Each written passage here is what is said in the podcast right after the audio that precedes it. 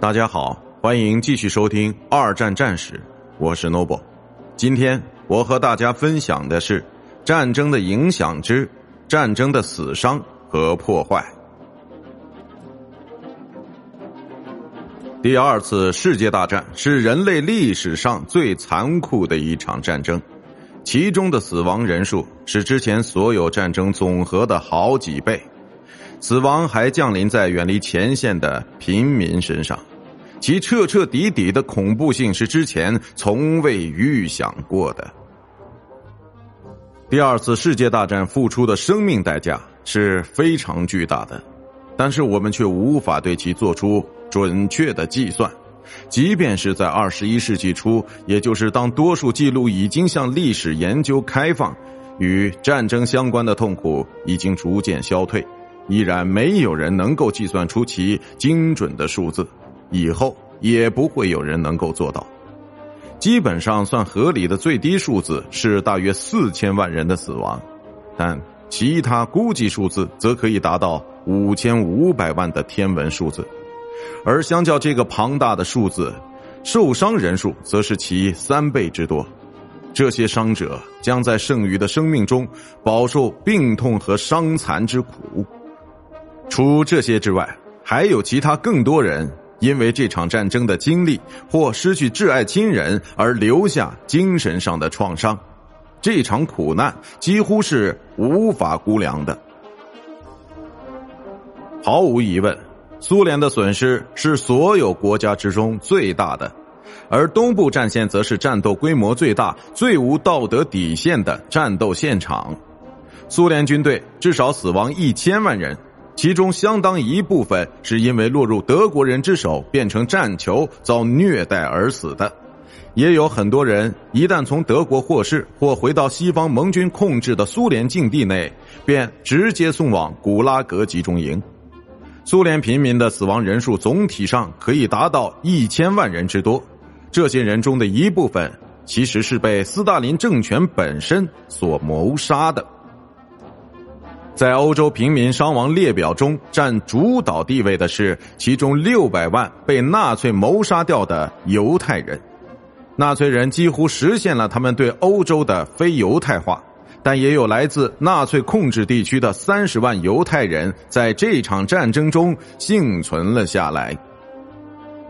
在这个列表中，伤亡仅次于苏联的国家，那就是中国了。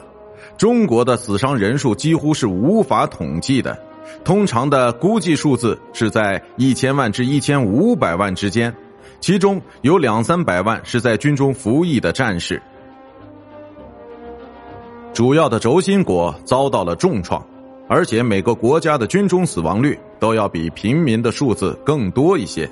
大约有四百五十万德国士兵阵亡，另外还有二百万平民在战争中丧生。日本的死亡总数大约是两百万人，波兰和南斯拉夫也遭到十分严重的重创。波兰失去了四百到四百五十万人的生命，其中有一半人是犹太人，而南斯拉夫则有一百五十万人，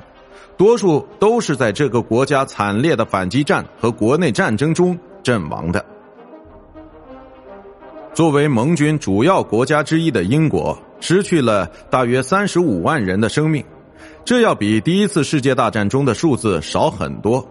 而大英帝国的附属国家则还有另外的十二万人死于非命。与其人口总数相比，美国的损失是所有主要参战国之中最低的，大约是二十七点五万人，其中除一小部分之外，几乎全部是战死的军队战士。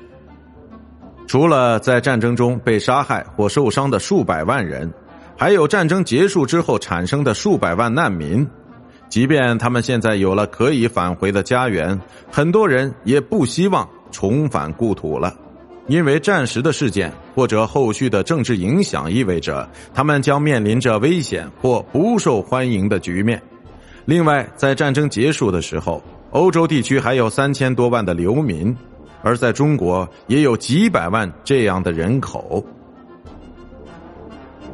除了战争的人员伤亡之外，战争破坏的规模也是相当惊人的。即便是在英国，它只遭到了相对较轻的轰炸，并且没有发生过地面战役，也有数万个家庭遭受到了战争的重创。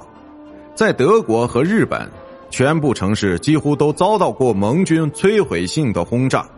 在苏联的西部地区，大约有三分之二的家庭、工厂和其他设施都在战斗中遭到破坏，或者是在撤退的烧光政策中被夷为平地。